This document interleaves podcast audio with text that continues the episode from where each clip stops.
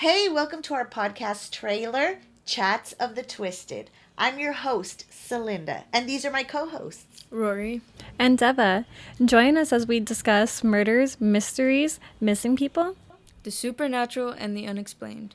Tune in to Chats of the Twisted on Spotify, YouTube, TikTok, and also follow us on Facebook. And if you have a missing person story that you would like us to share, please send us an email at chattofthetwisted at gmail.com. We share our first episode May 31st.